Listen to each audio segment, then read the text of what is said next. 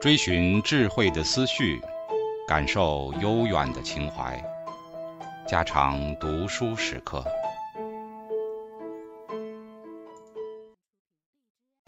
警告：慎入，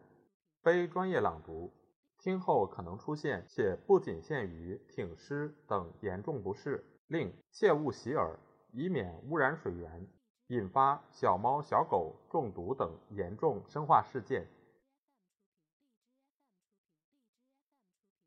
进化心理学的分析水平，任何一门科学的本质特征之一就是形成假设。在进化心理学中，具体的假设主要集中于适应性问题及其解决方案。更具体的说，它集中于我们祖先所面对的适应性问题以及这些问题的适应性心理解决方案。为了明晰地看清楚进化心理学家们是如何形成这些假设的，我们必须描述进化心理学的不同分析水平。第一个分析水平是一般的进化理论，正如第一章所描述的那样，一般的进化理论常常被理解为它的现代形式——内涵适应性理论。适应器由于能够在某种程度上促进个体的内涵适应性，所以才被选择出来。回忆一下内涵适应性的定义：内涵适应性是指个体繁殖后代的直接适应性与个体对遗传亲属适应性的影响的总和。在这个一般水平上，尽管我们谈论的是进化理论，但它基本上被进化科学家们当做一个事实而接受。虽然进化心理学的大部分研究都是从这个假设进化理论是正确的出发的。但是实际的研究通常都不会去直接检验这个假设，而事实上，选择的基本进化过程已经在实验室和野外被发现过很多次，而且还从未被某个研究结果驳倒过。比如说，选择的进化过程在培育攻击型的狗和温顺的狗、聪明的鼠和愚笨鼠上表现得非常成功。实际上，研究者已经通过选择原理在实验室中。繁殖出了新的生物品种，包括狗和植物。理论上讲，可能存在某些现象能够对一般的进化理论证伪。如果科学家观察到在很短的时间，比比如七天里出现了复杂的生命形态，而自然选择绝不可能在这么短的时间内发挥作用，那么一般的进化理论就能被证明是错误的。如果科学家发现有些适应器的功能会给其他物种带来益处，那么进化理论也能被驳倒，但是我们还没有发现存在这样的现象。一般的进化理论是整个生物学领域的主导范式，同样也是进化心理学的主要研究范式。所以，当进化心理学家在检验一个进化假设时，他们并不是在检验一般的进化理论，因为一般的进化理论被假定为正确的。由于在过去的一百年中还没有出现其他可与之匹敌的理论，也因为存在压倒性的证据支持了一般的进化理论，所以这种假定还是比较合理的。终极水平的进化理论，在下一个分析水平，我们看到了很多终极水平理论，比如 Travers 的亲代投资理论和性选择理论。这些终极水平的理论仍然非常宽泛。几乎覆盖了整个功能领域。这些理论同样也能接受公平的科学检验，也有可能被称为。让我们通过一个理论实例来说明这一点。Travers 的亲代投资理论是性选择背后的驱动力。亲代投资理论是对达尔文性选择理论的继承和发展。它提供了一种关键的因素来预测配偶选择和同性竞争的操作过程。撇开具体细节不谈。Travers 认为，如果某种性别的个体通常是雌性，但也有例外，在后代身上投入了更多的资源，那么这种性别的个体在挑选配偶时会表现得更加谨慎和敏锐。相反，投资较少的那种性别将不会如此挑剔，但他们会表现出很强的同质竞争倾向，主要是为了争夺更有价值、投资更多的异性。换句话说。有机体在繁殖上的投资越高，那它选择一个糟糕的配偶所付出的代价也就更高。Travers 的亲代投资理论的基本要旨已经得到了来自大量物种的经验证据的强烈支持。在很多物种当中，雌性对后代的投资要远远高于雄性，我们人类也是如此，所以雌性在选择配偶时往往更为谨慎和挑剔。不过，也存在少许例外，也就是雄性的投资多于雌性的情况。比如，在某些物种当中，雌性将卵植入雄性体内，而后代在出生之前都是一直由雄性照管的。在摩门蟋蟀、巴拿马箭毒蛙和海岸尖嘴鱼中，雄性对繁殖的投资就远远高于雌性。摩门蟋蟀和其他很多物种不一样，它们的雌性比雄性更大、更强壮，也更具攻击性。这和亲代投资理论的预测完全相符。在这个物种当中，雄性的亲代投资较为繁重，所以雌性身上有利于和其他雌性竞争的特征，比如形体大小和其他身体特征，被选择出来了。雄性尖嘴鱼从雌性那里获得卵子，然后把卵子放在它的与袋鼠类似的育儿袋中。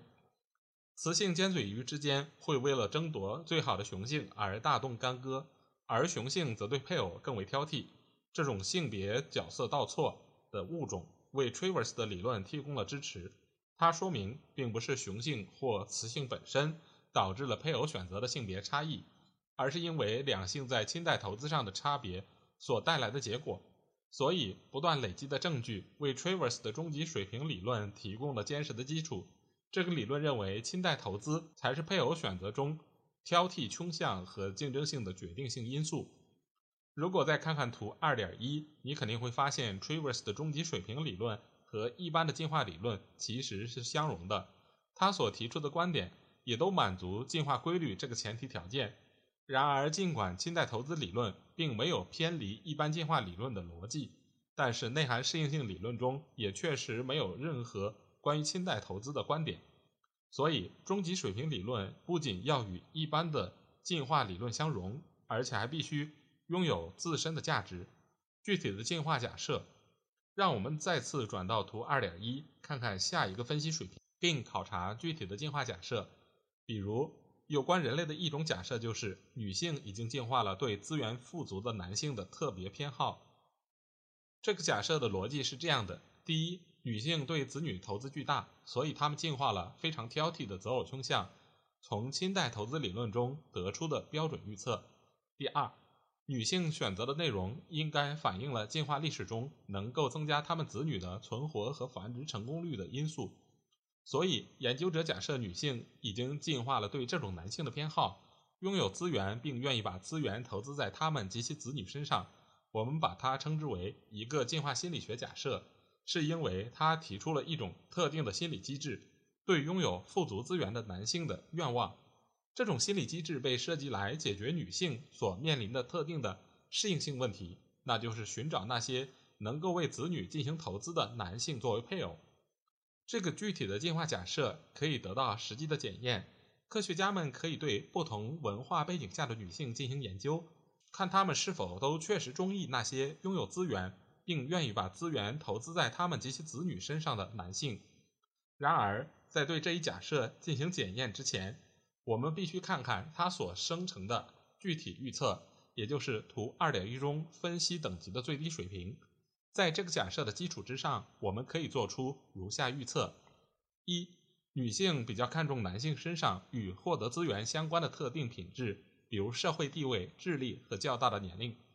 二、在单身酒吧对女性的目光注视情况进行观察，看女性是否更多的注意那些拥有资源的男性。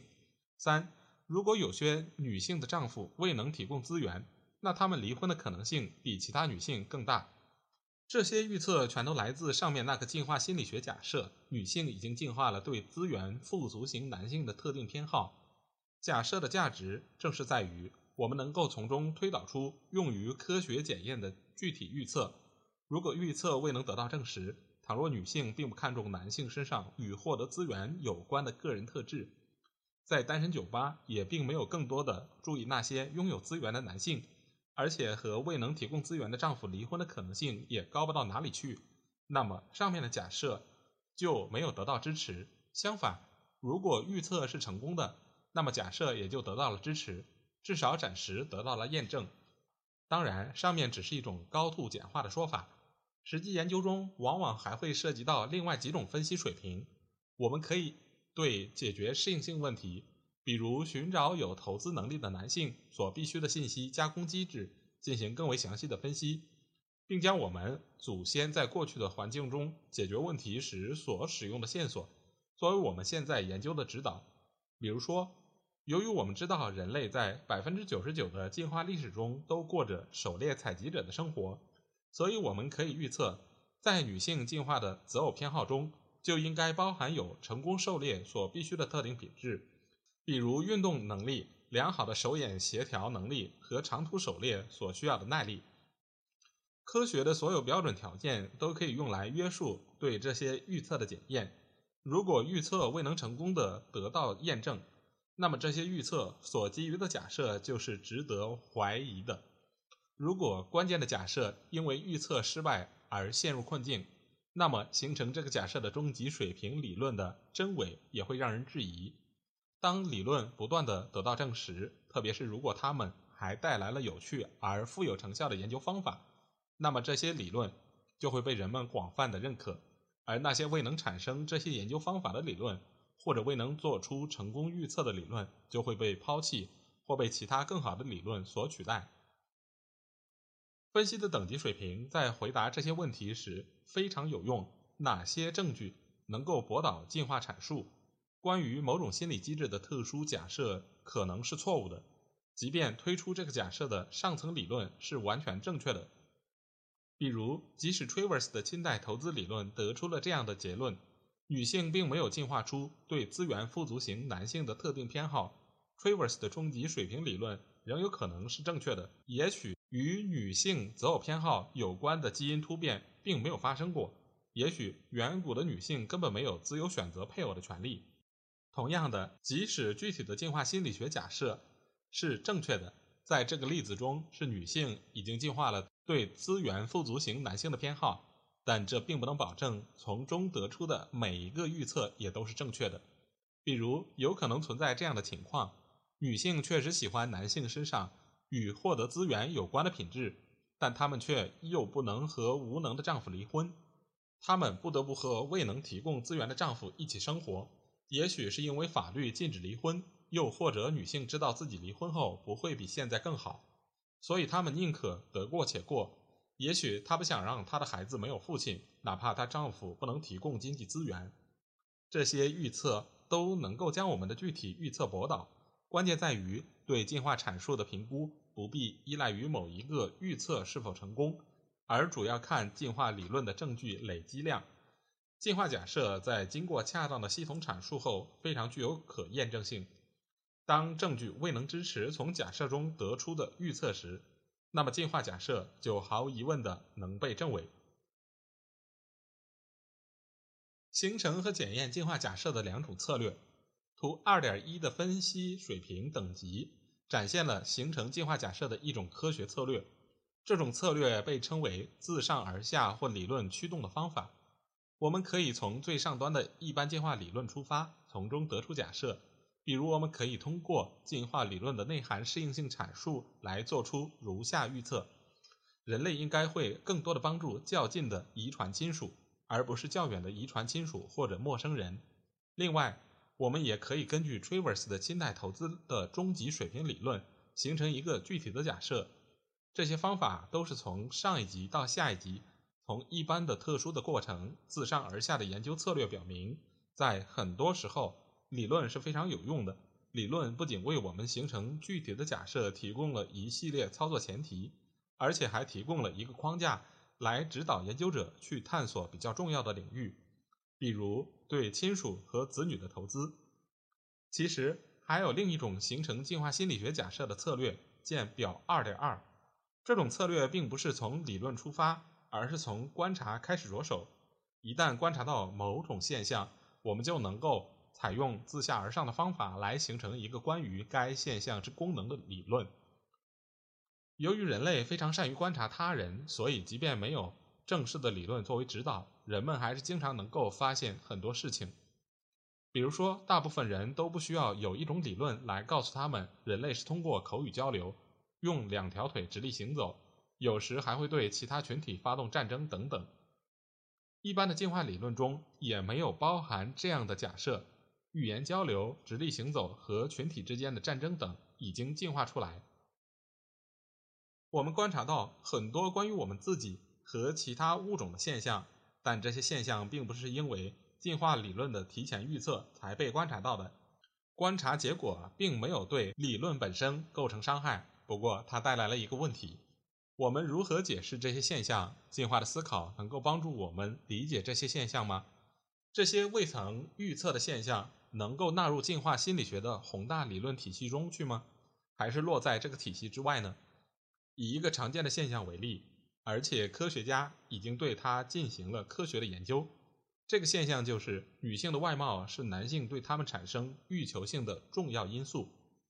这是许多人都曾经观察到的事实，根本不需要什么科学理论的指导。甚至你的祖母就曾经告诉过你，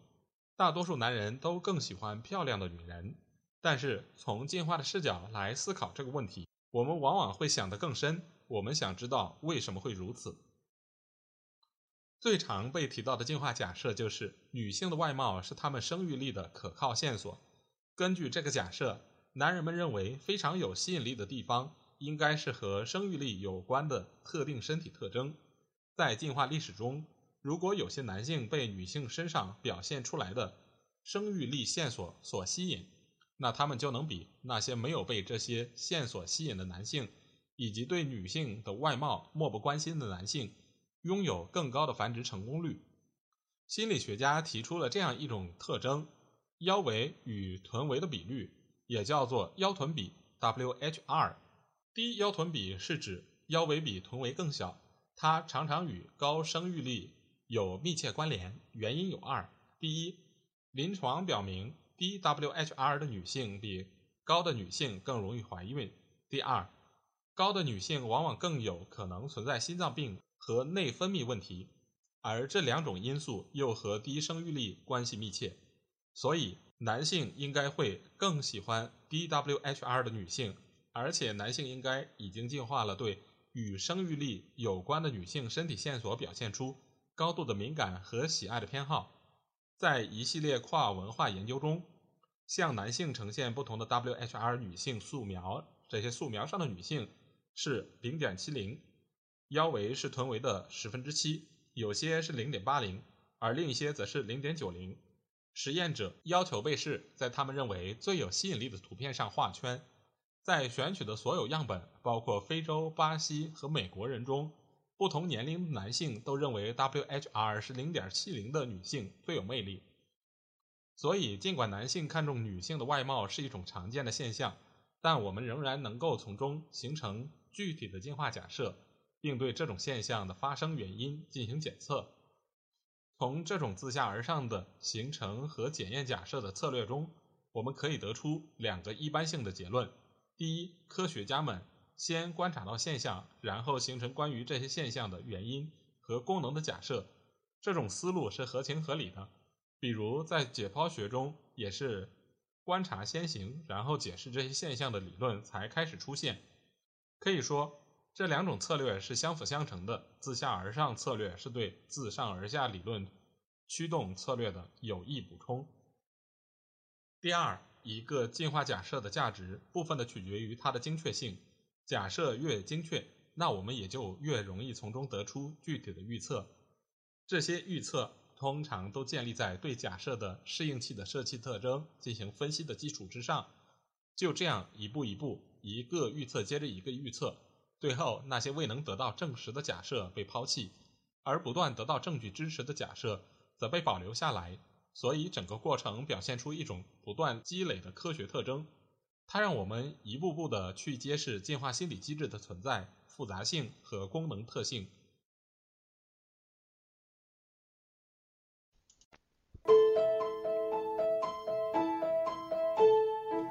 家常读书制作。感谢您的收听。